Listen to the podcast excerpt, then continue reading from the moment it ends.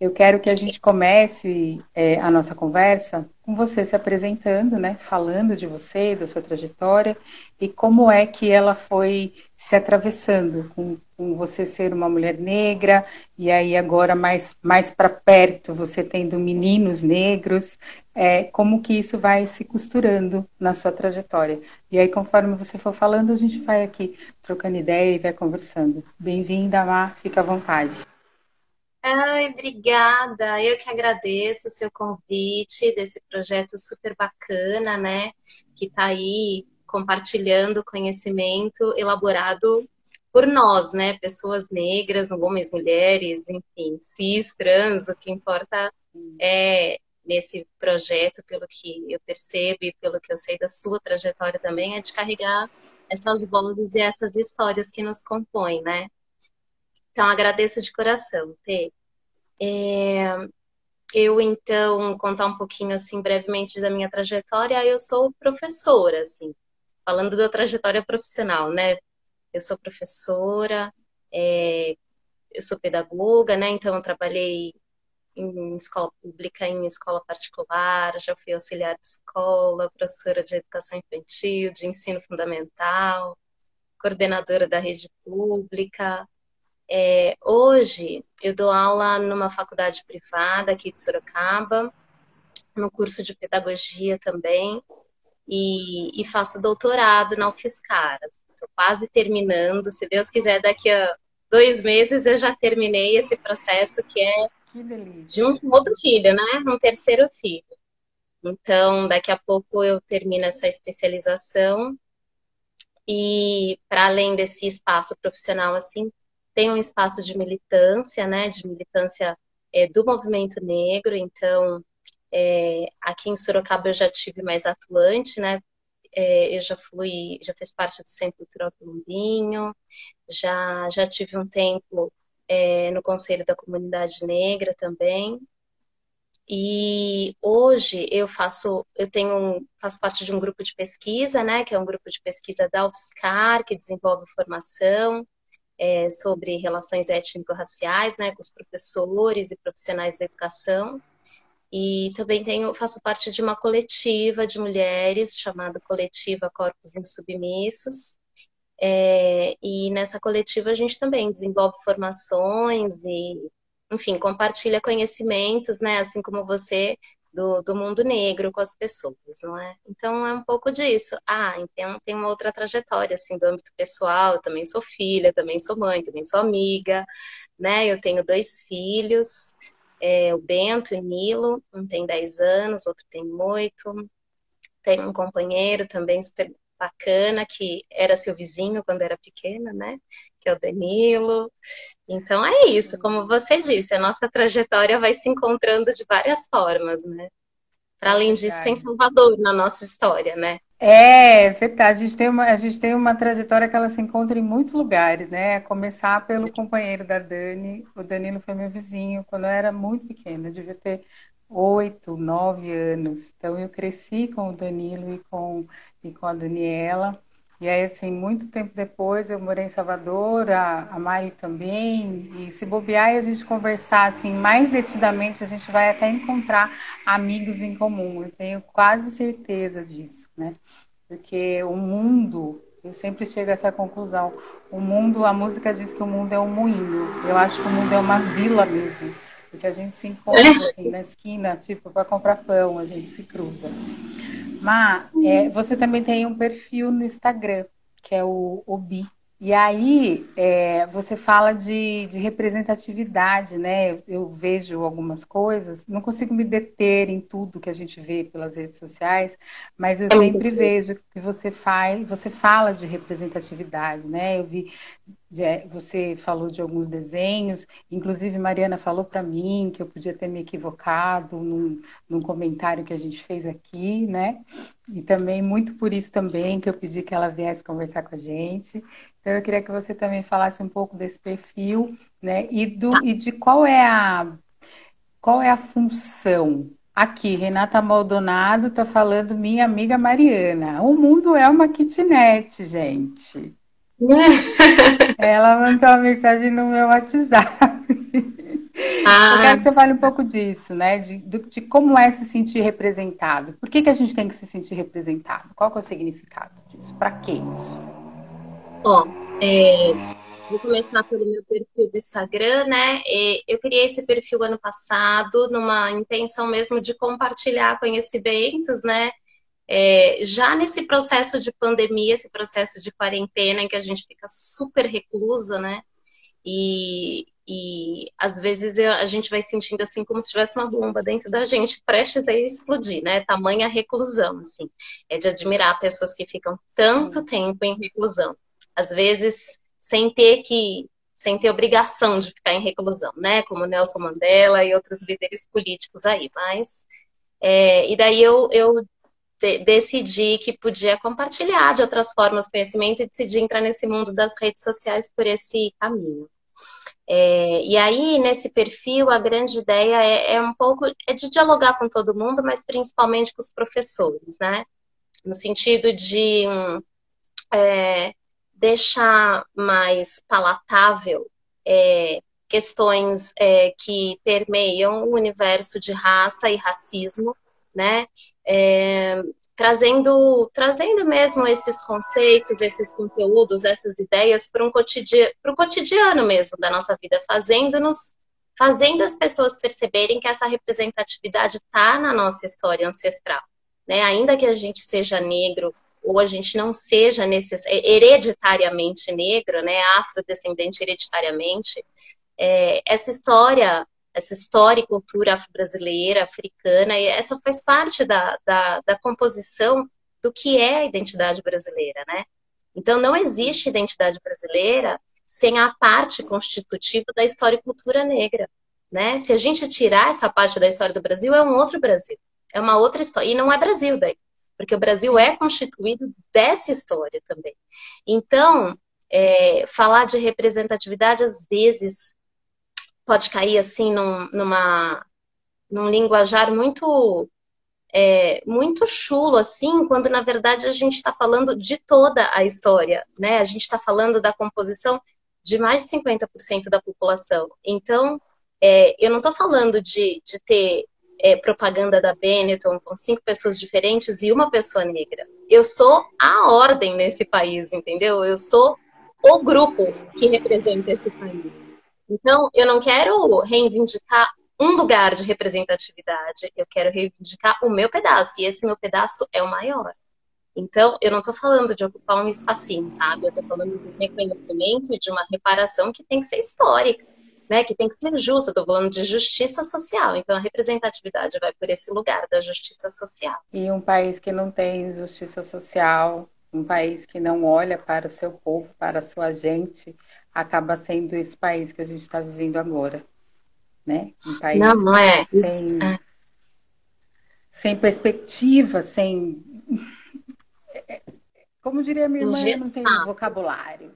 Engessado. Não. Engessado é uma palavra. A, gente, é, a gente fica sem palavras mesmo. Tamanhas mazelas sociais que acompanham esse, essa, essa nossa desorganização, né? Do, desordenação da, da nação, assim, é, é impressionante. Essa política de matança, né, de genocídio agora, nesse momento, essa política de matança e de genocídio autorizada, né? Autorizada em âmbito governamental, assim, autorizada, elogiada nesse princípio. Então, é, é muito é muito dolorido, assim, a gente é, carregar, sempre foi dolorido carregar o corpo negro em alguns aspectos, mas nesse sentido, a gente se coloca de fato né, na, na mira da bala. Isso é bem, bem complicado. Enquanto você estava falando essa questão né, da construção, da construção da gente enquanto país, porque eu penso na sociedade, sempre que a gente fala da sociedade, é a sociedade, é como se ela estivesse lá longe e a gente estivesse aqui embaixo, como meio que protegido dela, né? E a gente se esquece que nós somos essa sociedade que está aí. Então, enquanto você estava falando dessa questão da construção da história, né, de que não há história do Brasil sem história do negro, eu fiquei aqui me perguntando, né, aonde é que estava a nossa história e aí onde é que eu estava nessa reivindicação dessa coisa que é tão pequenininha, né, que a gente fala que a gente quer só um lugar, né? Enquanto, é. na verdade, a gente devia saber que a gente quer tudo, quer tudo nosso, como diria, como diria o Emicida, é tudo nosso. E aí eu é quero que você fale um pouco dessa, dessa dificuldade de reconhecer que é tudo nosso quando a gente está em processo de formação. Como você tem meninos, eu também tenho um menino aqui em casa, né? Como isso é, reverbera nesse crescimento e nessa formação de identidade? Olha, para pensar assim no processo de educação dos meus meninos, é, é um empenho muito, muito semelhante àquele que eu, que eu convoco as minhas estudantes e estudantes de pedagogia a fazer, sabe? No sentido de explicar para eles que a educação antirracista não é um rótulo assim que você carrega, né? Falar, ah, agora eu já sou parte da educação antirracista. Ah, já estudei sobre a lei de história é cultural né? brasileira. Né? É, já sou educadora antirracista agora. Não é isso, né? É um, é um processo. Então, a educação antirracista não é resultado, assim, de uma prática. Fiz uma prática, ah, botei minhas crianças para assistir um desenho negro, então agora eu sou antirracista. Não é isso, né? Se trata de um processo contínuo, não tem fim. Como o racismo é um elemento que estrutura nossa sociedade, ele está o tempo todo pulverizado em todas as nossas relações e âmbitos sociais, né? Então, a gente tem que se colocar, assim, de prontidão, atenção e desenvolver o tempo todo uma as, as atitudes, os processos educativos que a gente faz é cheio de intencionalidade, né? Eu tenho que estar atenta e voltada para aquilo, para de fato conseguir construir uma educação que nesse sentido está remando contra a maré, porque enquanto as mídias, os espaços sociais e, portanto, os processos educativos tentam trazer para a gente essa centralidade é, do, do, eurocêntrica, né, do grupo branco, do grupo de referências europeias, a gente tenta é, colocar uma outra centralidade no lugar, né, que é essa centralidade que é parte da nação brasileira, que é a centralidade afro-brasileira, a centralidade indígena, né. Então a gente está falando desses grupos constitutivos da sociedade brasileira. Na educação dos meninos, é, eu tenho que estar tá o tempo o tempo inteiro atenta a isso. Assim tempo todo disposta a fazer debates, a colocar em evidências, a trazer essas referências, a provocar, é, a procurar livros, a procurar desenhos, a procurar filmes, onde essa, onde a presença negra seja central também, né? É, e quando ela e, e isso não quer dizer que eu coloque os meus filhos só para ver é, coisas que tem as personagens, as pessoas, ou o enredo que giram em, em volta é, desse universo afro diaspórico até, porque não é só brasileiro, muitas Sim. vezes, né? Mas é, quando ele não é, como por exemplo, aquilo que está disponível na TV, enfim, aí é, o processo gira em torno de repensar é, o não lugar ocupado pelas pessoas negras nesses episódios, né, nesses desenhos, nessas, nesses locais, ou o lugar marcado, né, que essas pessoas negras ocupam. Então, o Bento, outro dia, estava lendo um livro da escola e ele dizia: Olha, mãe, como que o autor aqui está falando, né? Então, ele falava que ah, as crianças ricas estavam indo é, para um, uma favela, assim, e eles tinham pegado um ônibus, então eles começavam a descrever os personagens, né? Nossa, olha como as pessoas são feias aqui, tererê. Mas é, depois dessa descrição dos personagens, não tinha uma, uma narrativa do narrador da história é, criando uma ponderação, não existia um, uma revisão daquilo. Então, não é que o personagem não pode falar aquilo, ele pode falar, mas assim, no enredo, né, na trama, é, isso depois tem que ser desorganizado, porque senão é essa a imagem que fica. E pela leitura do texto, era essa imagem que ficava. Então, Bento, por exemplo, meu filho mais velho, já foi capaz de perceber isso. E isso é fruto de um trabalho incessante mesmo, sem parar, o tempo inteiro, sempre tentar estar ligada. Não tem como, né, abrigar tudo, mas a gente faz esse esforço contínuo. Então, é uma intenção pedagógica, é uma intencionalidade, né, de educativa e é é incessante, é sem fim. É, porque aí sai de dentro de casa, né, do espaço de casa, vai para dentro do espaço do trabalho, que é o espaço da sala de aula, né, e aí sai do espaço da sala de aula no mesmo esforço e volta para casa para renovar os mesmos esforços, né.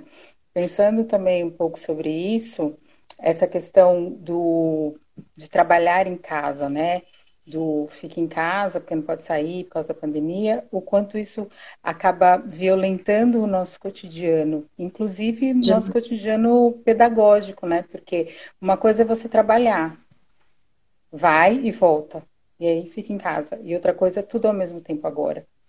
E aí eu tenho percebido com algumas amigas, né, na, as que são mães principalmente, essa questão de, de trabalhar em casa, então você precisa conversar pelo celular, né?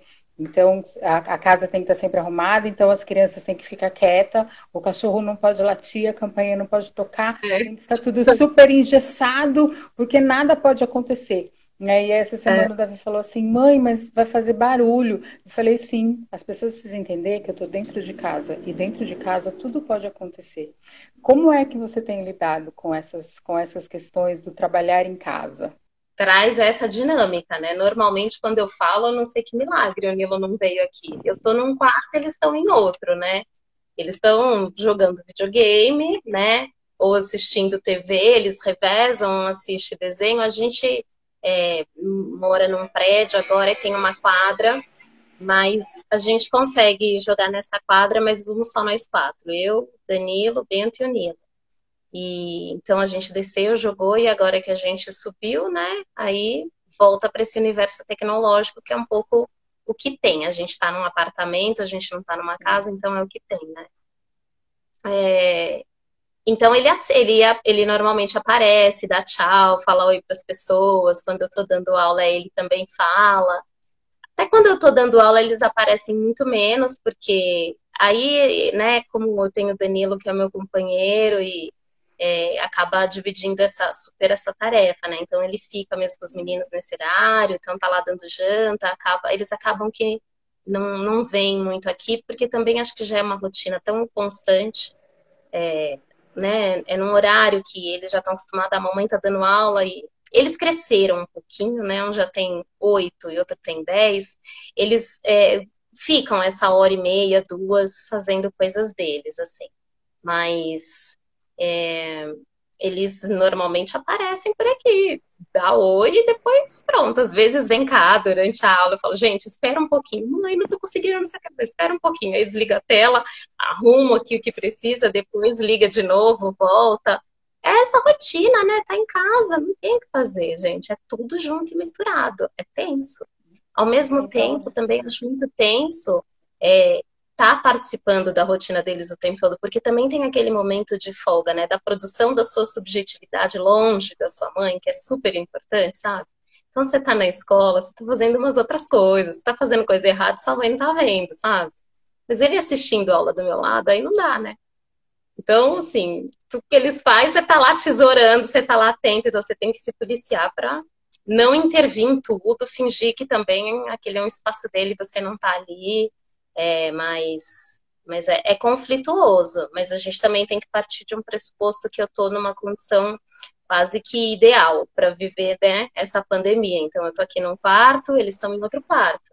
Né? Não é essa a realidade da nossa população nem negra, né, brasileira, e muito menos da, da massa da população negra, né? Todo mundo num cômodo só, muitas vezes. Então, eu estou partindo de um pressuposto bem ideal é, de condição de vida para ministrar essa pandemia, né? Então, é, nessa, nessa condição, assim, eu estou num lugar privilegiado de, de administração disso. O que não quer dizer que não é. tenha conflitos, mas... Não, sim. É, outro dia alguém falou, é, nós estamos todos no mesmo barco, e alguém falou, não, a gente pode estar no mesmo mar, mas a gente está em embarcações diferentes.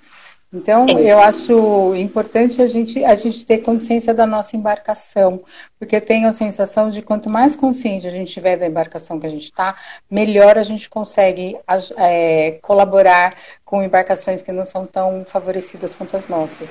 Né? Então, uhum. é, eu penso nesse lugar. Meu, eu também não estou assim nesse lugar assim tão da grande massa da população, né? Também estou com o Davi dentro de casa, os dois, também estou trabalhando, né? Numa condição de, de ter condição. Mas eu também penso que na medida que a gente tem esse esforço, eu com Enegrecendo, você com o Obi, com as suas aulas, né, a gente também colabora com esse, com esse período de, de pandemia, na medida que a gente é, nos, na medida que a gente se esforça para fazer com que o outro reflita com a situação de outras embarcações. Por isso que eu coloquei lá na, na, sua apresentação de como é que a gente costura esse mundo, né, com altivez e ancestralidade, porque eu acho você uma mulher muito altiva, muito altiva, é. assim, de, de, não, não é altiva de, de metida nem de snob, não, não é isso, mas é altiva do ponto de vista do conhecimento que está à disposição, eu sempre que eu vejo as coisas que você escreve, eu já vi você falando em alguns lugares, você tem um conhecimento que ele está à disposição para as pessoas. Ó, oh, eu conheço, eu estou aqui para te falar que a gente pode construir, a gente pode colaborar. Né? Nesse sentido, eu vi você que você colocou um, um filme ou um documentário que, que estreou por esses dias, se eu não estiver muito enganado. Eu quero que você fale é, um pouco disso, porque eu achei é, bem interessante. O que é exatamente? É, no final, é, a gente também vai estar falando de representatividade, mas daí é do grupo indígena, né? Então, tem um grupo querido aqui de Sorocaba, que é o Grupo Manuí, de, né, organizado por dois companheiros queridos, que é a Tati Zala e o Leandro Pfeiffer. E o Grupo Manuí trabalha com contação de histórias, né? É, teatro, contação de histórias, e eles é, ganharam um edital, é, acho que é o edital Aldir Blanc, né?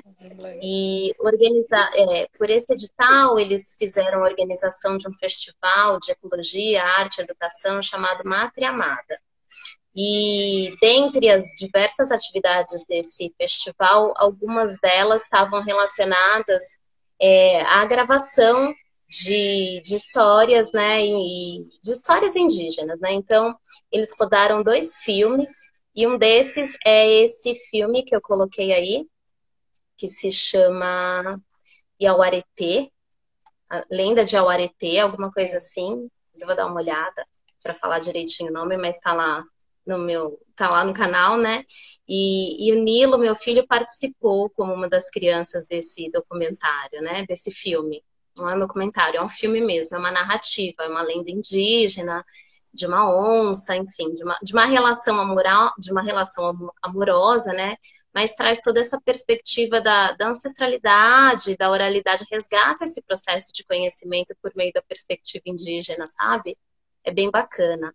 Uh, então, é isso, assim, eu fiquei bem feliz, porque é, eu, estávamos, enquanto família, inseridos num processo, num projeto, né, que traz essa perspectiva é, das raízes ancestrais do Brasil, mas nesse caso a gente estava saindo um pouco da nossa centralidade, que está muito voltada para o universo africano e afro-brasileiro, e adentrou nessa ancestralidade indígena, que também é, é honrosa, né? Então, então, assim, eu fiquei super feliz, né, de estar tá de tá, de tá por meio do Nilo, né? Quem participou mesmo do projeto foi o Nilo. Nesse caso, eu fui só mãe mesmo. E então esse filme inaugurou, foi lançado, né, na semana passada, mas ele foi retirado do ar porque ele faz parte do projeto. O Grupo Manuí trabalha, né, com processos educativos, teatros, contação de história. Então ele vai ser sempre exibido, salvo engano, nesses projetos do Grupo Manuí, por isso que ele não ficou à disposição no YouTube, né? Mas assim que o SESC voltar a funcionar, essas coisas, o Grupo Manuí está sempre por ali, no SESC, em algumas escolas públicas, eles vão com muita frequência também. Então, é, é mais um projeto de representatividade, mas nesse caso, a partir da nossa herança indígena, né? Foi mas bem legal. Que, que acabam sendo duas heranças que nos compõem, né? A indígena uhum. e a negra, assim, com muita, com muita força. É, você falou de contação de história. Acho que o ano passado, o ano retrasado, aqui em Sorocaba, a Secretaria da Educação fez. É, eles têm os livros, né, que vão ser usados durante o ano, e aí tinha lá um determinado livro que falava assim: N absurdos que não vale a pena muito a gente ficar aqui relembrando equívocos tão equívocos. Mas nesse, eu queria que você fale, eu quero que você fale a respeito é, dessa importância, né? A importância de a gente ter uma Secretaria de Educação que esteja minimamente conectada com as necessidades e com as realidades da história da sociedade que a compõe.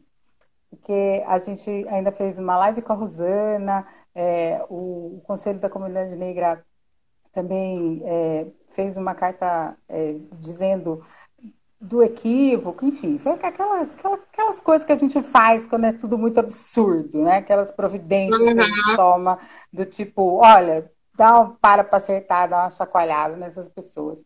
Então eu quero que você fale um pouco dessa, dessa questão da literatura, o quanto ela é importante. Então, a literatura né, é um veículo de formação das crianças absolutamente importante. E quando a gente está falando de literatura infantil para crianças, a gente tem dois eixos que são fundamentais, tanto da escrita da história quanto da ilustração da história. Né? As crianças que estão. As crianças que já leem se apegam super à ilustração. E as que não leem ainda, é a ilustração, a forma de leitura delas do livro, né? Então, a ilustração conta tanto a história quanto as letras escritas. Então, é, não é à toa nem, a, nem o autor do livro, nem o ilustrador ou a ilustradora do livro. São dois né, são duas é, personalidades absolutamente importantes na, na literatura infantil. É, nessa situação que você está aí descrevendo, a gente tinha um péssimo exemplo de história e de ilustração. Ambas reforçavam o lugar do racismo na, né, na sociedade, um local muito caricato, muito estereotipado, que tem aí N é, N é, estudos né, científicos mesmo da área de educação para combater aquilo que era tão óbvio nesse livro, né? Mas que felizmente teve a participação né, da sociedade civil aí para fazer a denúncia disso. Agora, é, de, alguma forma, assim, a análise que eu fiz desse processo né, que eu compartilhei, né, na verdade, essa análise com, com o Etnos, o meu grupo de pesquisa, do qual a Rosana faz parte, inclusive, é a líder desse grupo de pesquisa, a análise que a gente compartilhou foi que, é, embora a Secretaria de Educação tenha feito. É, olha lá o aqui. Olha lá Oi. Oi. Tudo bem? Sim. Ele é muito lindo. Como eles estão com ele grandão, gente. Grandes, né? Então, embora a Secretaria de Educação tenha feito esse processo de retirar, assim que ela recebeu a denúncia, ela retirou o material de circulação, é, no final, é, se manteve o pressuposto de uma prática muito é, presente no racismo da realidade brasileira, que é a de não, a de não se posicionar sobre o racismo, a de silenciar o racismo que aconteceu. Então, na medida em que, então assim, muita gente vai fazer uma análise assim, ah, recebeu a denúncia de que o material era inadequado, né, que não é só uma inadequação, é um racismo, né, enfim, recebeu a denúncia, retira do ar. Sim, esse é um ponto, mas o outro ponto é o de promover educação antirracista. E isso não aconteceu por meio da Secretaria de Educação, entendeu? Então, o ponto de promover educação antirracista é explicar para sua comunidade por que é que o livro foi retirado de circulação. O que é que tinha de incoerente nele, por que que, entendeu? Você tem que mostrar, você tem que educar né, a sua comunidade para que ela compreenda a partir desse exemplo, ainda que ele tenha sido equivocado, como é que ela não continua a reproduzir isso. Então, na medida em que você só tira de circulação e silencia, não fala nada, nem que recebeu uma denúncia, porque o grupo do movimento negro está atento a isso, nem qual é o papel que a gente vai tomar a partir de agora, e não toma mesmo nenhuma atitude a partir daquilo, né? Não se cria nada por conta disso que aconteceu, então que você não tenha uma prática antirracista. Por isso que eu digo que antirracista não é só um selo, né? Não adianta ele pegar lá e botar um livro da Bell Hooks, meu Crespo é de rainha, para dizer agora que é antirracista, porque não é né? É então, é, pode falar. Não, e na medida que você coloca, por exemplo, o livro da Bell Hooks, aí você e os professores que vão ler o livro para poder discutir o livro com essas crianças não têm a menor noção do que a Bell Hooks está falando, você continua não é, exercendo uma, uma educação antirracista e você acaba que você confunde as pessoas e aí o soneto fica muito pior do que a encomenda. Pois é. Então, assim, os professores é, falta em muitos casos, né? Faltam é, nos profissionais da educação de uma maneira geral, né? Não só nos professores, tem os gestores e tudo mais, mas falta é, empenho, né? No sentido de que não dá para você construir uma educação antirracista sem pesquisa, sem busca, porque as coisas não são simples, né? O que a, gente, a ordem da nossa sociedade, ela impera a partir da racialização. Então, a ordem impera em colocar a população branca como ideal de humanidade e a população, a, a população não branca, negra, indígena, cigana, o que for, no ideal de desumanidade. Então, para você construir, é, reverter essa ordem, né, criar um potencial de humanidade, portanto, valorizar a história e cultura brasileira, africana, indígena, o que for, é preciso esse empenho, né? Então, quando a gente vai falar da literatura, a gente tem que ir atrás de literatura que tenha uma produção significativa. E aí, não basta a gente pintar os personagens de preto para dizer que está trabalhando com uma literatura que valoriza a história e a cultura africana e afro-brasileira, né? Então a gente tem que buscar mesmo valores que compõem essa ancestralidade, né? Então, é a ludicidade, a musicalidade, a corporeidade. Neste caso também, isso que a gente estava falando de representatividade, hoje a gente tem uma quantidade de livros, né, é, escritos, elaborados, produzidos por autores e ilustradores negros, que é uma grande besteira você recorrer a livros produzidos por autores e ilustradores brancos para trabalhar com a questão racial. Hoje em dia não dá mais. Mas ainda assim, grande parte dos profissionais da educação elegem o livro Menina Bonita do Lado de Fita como livro para trabalhar com as questões étnico-raciais, entendeu? Se tem um lugar que se tem uma produção literária infantil grande para trabalhar com esse lugar, é, com esse assunto, é aqui no território brasileiro, né? Então, eu estava morando em Portugal até pouco tempo, né? E há uma escassez de produção nesse sentido muito, muito grande no território português. Eu falava, gente, por que, que não traz do Brasil essas coisas? Tem tanto, né? É a mesma língua, ia ser tão mais fácil, né? Mas tem, é, tem muito pouco disso, assim, sendo explorado nesse, não dá para você ligar aí, senão eu vou falar aqui e ali ao mesmo tempo. é, é... Mari, e a, a que você atribui essa, eu vou chamar de dificuldade para não chamar de outra coisa, essa dificuldade né, da gestão escolar é, entender ou comprar livros escritos e ilustrados por pessoas negras? Então, essa dificuldade, ela, ela faz parte do racismo, né? Desse processo de, olha, eu diria dessa herança colonial que coloca o grupo branco na condição de receber as coisas, sabe? Então, o grupo branco, que em geral são é quem é responsável pelos espaços de poder na sociedade, são os gestores, não é? São essas pessoas que, em geral, são as pessoas brancas, né? Elas estão nessa posição social, elas mantêm um lugar cômodo, herdado colonialmente, de esperar que o mundo gire né, de acordo com as suas intenções, com as suas pretensões. Então, se o grupo negro chegar e entregar o material no colo dessas pessoas, daí talvez elas pensem, ah, é verdade, né? Mas a, a automobilização é uma coisa para algumas pessoas que têm, é, que têm consciência política, que têm disposição, que estão, é, de, algumas, de alguma forma, predispostas a alterar essa ordem, né, dessa herança colonial que coloca o grupo branco na centralidade da, da, da organização social, sabe?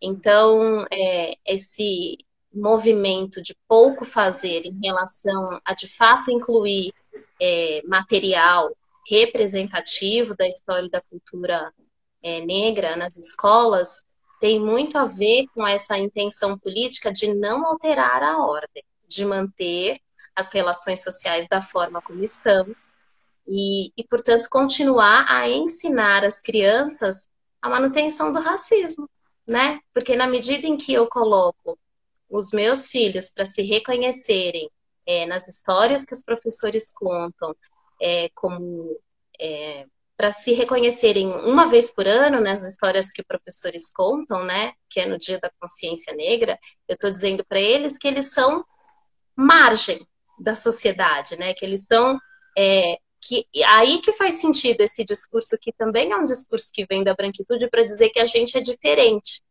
sabe? Então, ah, então vocês fazem parte das diferenças, da diversidade, né? Então, é, você constrói o discurso a partir do lugar de ser branco, às vezes você não é, mas você também está construindo o discurso a partir desse lugar, né? E você vai chamando os outros, né, aqueles que são iguais a vocês, de os diferentes. Ah, hoje a gente precisa trabalhar com a diferença, então vamos trabalhar com o grupo negro. Não, trabalhar com a diferença é trabalhar com todos, tudo bem, né? Mas eu preciso realmente buscar essa centralidade do grupo negro, porque o grupo negro não é um grupo diferente, ele é o grupo majoritário da população brasileira. Então, não tem essa de lidar com a gente como se a gente fosse um item à parte, né? Nós somos o centro, nós somos a espinha dorsal. Se tirar a gente, você tem outro Brasil, para o bem e para o mal. É isso mesmo. E é, é um cuidado que a gente precisa ter com essa tal da caixa da diversidade, né? Tudo que a gente não sabe como fazer ou como trabalhar, a gente põe na caixa da diversidade.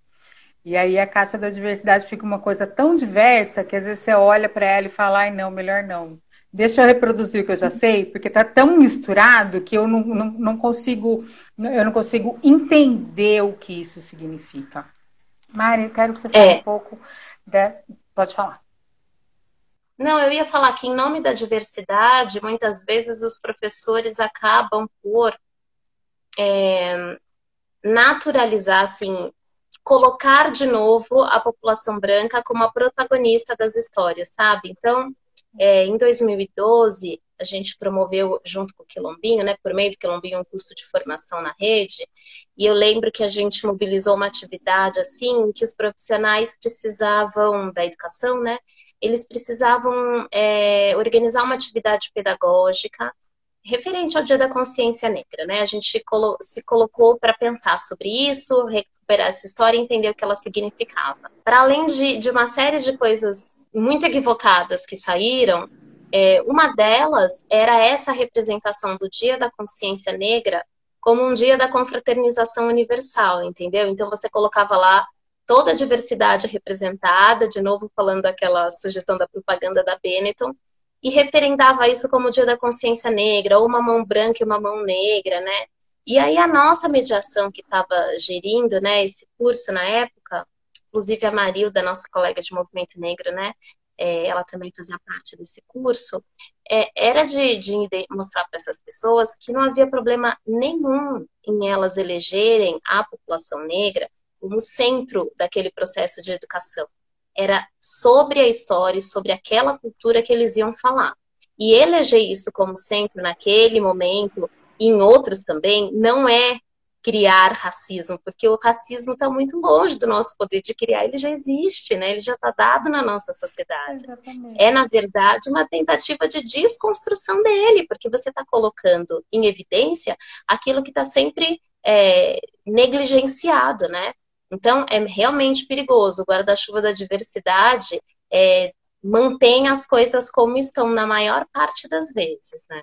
Exatamente.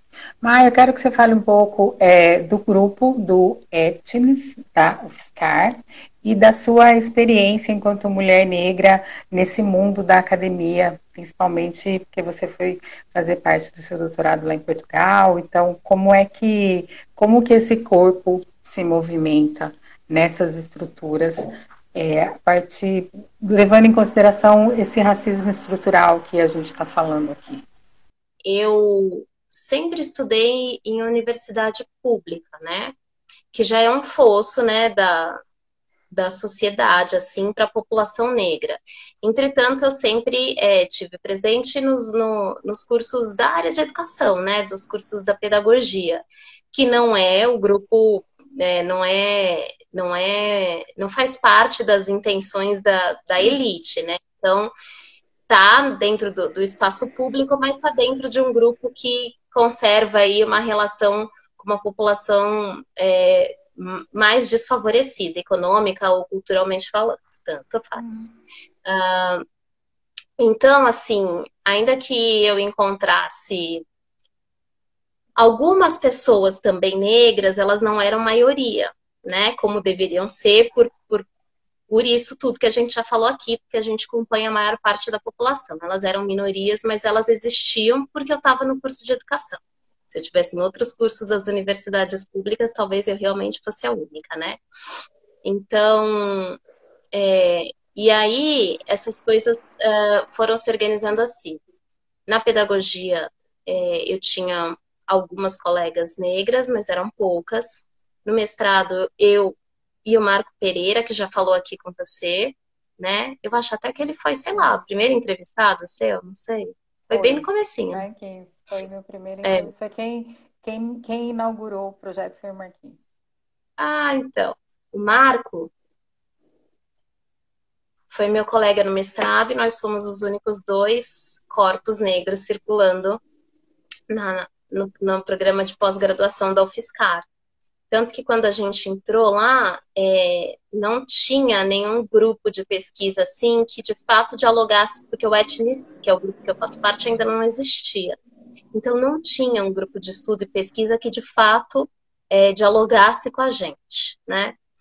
É, bom, um pouquinho depois disso, chegou a Rosana, à Universidade Federal, e, e trouxe, né? E, e, e, como grupo, o movimento negro estava muito inserido nos, nas dinâmicas da, da Federal de São Carlos naquela época, que foi em 2012, 2013.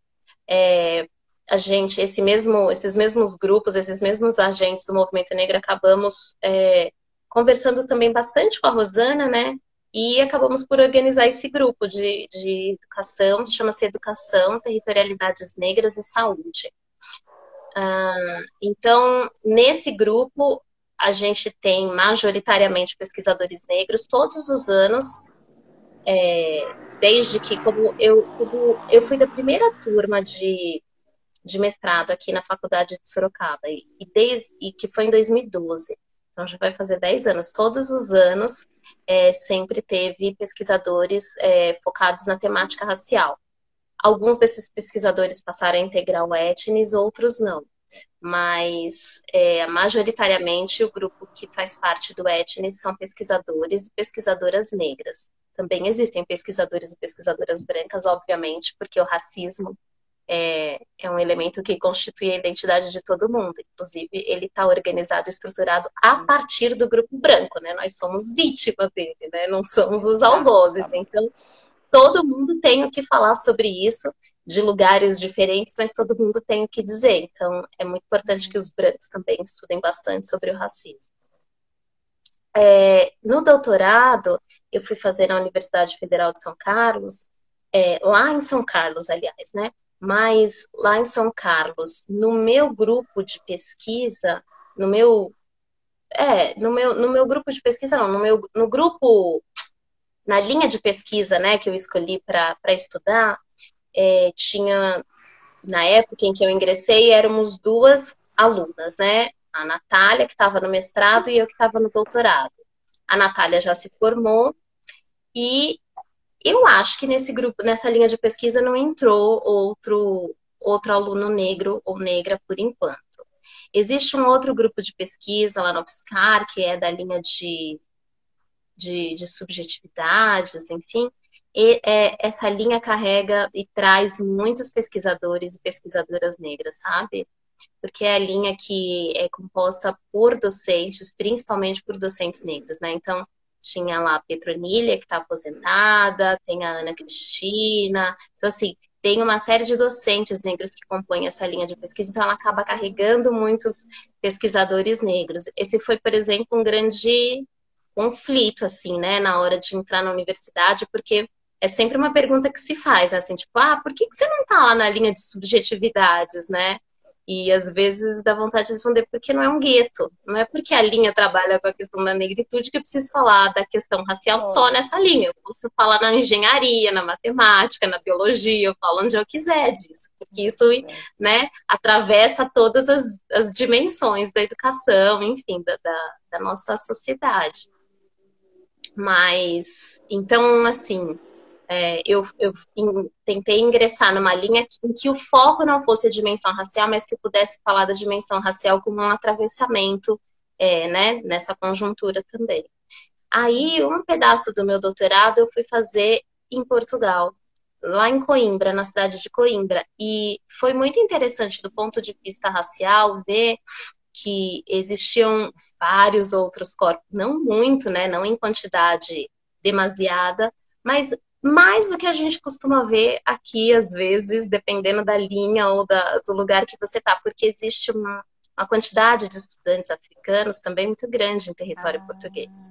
Eu fui num lugar muito específico, assim, que eu fui no Centro de Estudos Sociais da Universidade de Coimbra, e que é, existe uma discussão voltada para a raça lá, não é enorme, não é super. É, existem uma série de críticas que você pode fazer também, né? Mas é um espaço em que, é, que comporta muitas pessoas oriundas do continente africano também, né? Por conta dessa circulação dos países de língua portuguesa. Então, existiam muitos estudantes brasileiros, a maior parte deles, até onde eu sabia, né? É, eram oriundos do programa de iniciação científica, é, do programa de bolsas do governo federal, do programa Abdias do Nascimento. Então, eram oriundos da política de ação afirmativa, né, que é uma coisa que Legal. era, porque por enquanto está extinto, né, tá uma coisa maravilhosa. Então, por conta disso, é, existiam vários estudantes negros brasileiros, alguns, alguns, né, e, e também existiam muitos corpos negros que eram africanos, né, então eu, eu fiz muita amizade com, com pessoas de, de Guiné-Bissau, de Angola, de Moçambique, que, que é uma realidade que, é, que não é tão, tão presente aqui, pelo menos no Sudeste, né? Talvez eu estivesse lá na Unilab, por exemplo, né, que tem essa relação com a lusofonia afro-brasileira, eu tivesse essa circulação maior de corpos africanos aqui em território brasileiro. Mas lá em Portugal eu pude me aproximar dessa, dessa relação com o continente africano de uma forma que aqui no Brasil eu ainda não tinha vivenciado. E nesse sentido foi muito interessante. A coletiva que eu faço parte, que é a coletiva Corpos Insubmissos, ela surge dessa experiência. Então, somos todas pesquisadoras brasileiras que estávamos lá em Coimbra, estudando no mesmo centro de estudos sociais, né? Algumas fazendo é, o programa Objetivos do Nascimento, outras fazendo doutorado sanduíche. Uh, e, e aí a gente se juntou nessa condição diaspórica e criou esse coletivo inicialmente para fazer uma, um seminário assim a partir do Dia da Consciência Negra e, e daí em diante a gente foi desenvolvendo uh, uma série de outras atividades intervenções. Mas uh, uma vez eu estava numa disciplina conversando numa disciplina do programa de pós-graduação na universidade de, na faculdade de economia lá na Universidade de Coimbra e aí um, uma colega falou assim: "Ah, como é que você como é que você se definiria, né?" Aí ela falou: "Ah, eu me defino como uma mulher brasileira, porque para todo lugar que eu vou, eu sou uma mulher brasileira". Eu falei: "Mas eu não, eu me defino como uma mulher negra, porque para todo lugar que eu for, ser brasileira vira segundo lugar. Primeiro chega o meu corpo negro, depois chega qualquer outra coisa, entendeu?" Então, primeiro chega é, o corpo negro chega inclusive antes do gênero, sabe? Primeiro, primeiro chega a negritude, depois chega o gênero, depois por né, em terceiro lugar chegaria o fato de eu ser uma mulher brasileira. Então, essa dimensão não fica diferente no território português, por exemplo, não é? Que é tão racista quanto o Brasil, inclusive, né, a gente aprendeu como é que se organiza o racismo a partir dessa relação com Portugal, e eles ainda não estão organizados para alterar essa ordem, né? Essa realidade ainda é muito presente em território português também. Então, um corpo negro ainda é um corpo negro em todo lugar.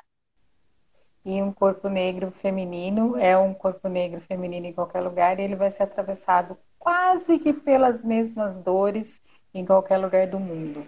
É, essa é uma uhum. conclusão que eu tenho chegado. é, de ouvir as pessoas e de ler e de observar as, as situações. Mari, a gente tem aí cinco minutinhos. Eu quero agradecer todo mundo que está ouvindo a gente, que vai ouvir a gente depois. Agradecer a Gleice que está aí, que eu, eu não consigo conversar com, com a pessoa que eu estou conversando, com o meu convidado, e conversar com as pessoas que estão falando. Então, eu sempre falo isso.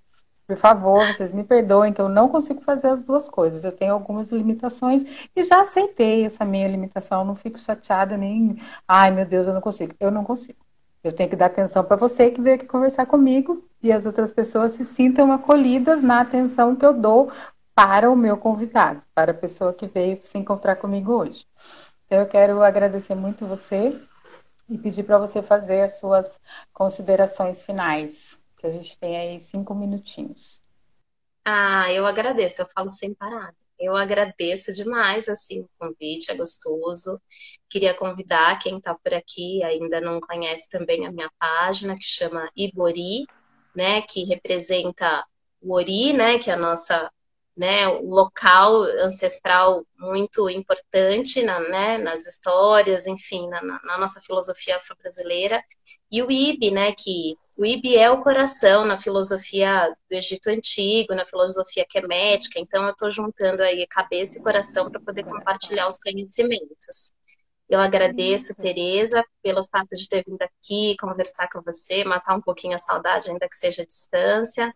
Espero que a gente se encontre logo viaja um dia para Salvador para a gente se divertir, você me mostrar a sua Salvador, eu te mostrar a minha, porque, né, são perspectivas às vezes distintas de um mesmo lugar, mas fico super feliz, assim, de consideração final mesmo, eu diria que para quem estiver disponível, e a gente precisa de todo mundo nessa luta, para lembrar que a educação antirracista não é rótulo, que a gente precisa se mobilizar, e não desistir dela em momento algum, se a gente de fato quer promover alguma modificação né, na educação das nossas crianças e na nossa perspectiva de futuro. Acho que eu diria isso. Eu quero convidar todo mundo para acompanhar a gente na semana que vem.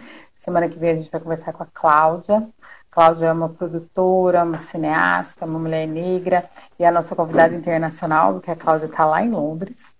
Então vai ser uma conversa super interessante, uma conversa super gostosa. E a Cláudia é uma pessoa também super alegre, boa, boa de conversa. Eu costumo hum. dizer que depois do enegrecendo, eu queria ter uma casa no centro do mundo, que eu pudesse abrigar todas as pessoas que eu, que eu converso aqui, sabe? Uma casa que está assim, no centro do mundo, que todas as pessoas pudessem chegar todas elas pudessem se conhecer e a gente pudesse conversar assim numa grande mesa, uma cerveja bem gelada e bastante comida.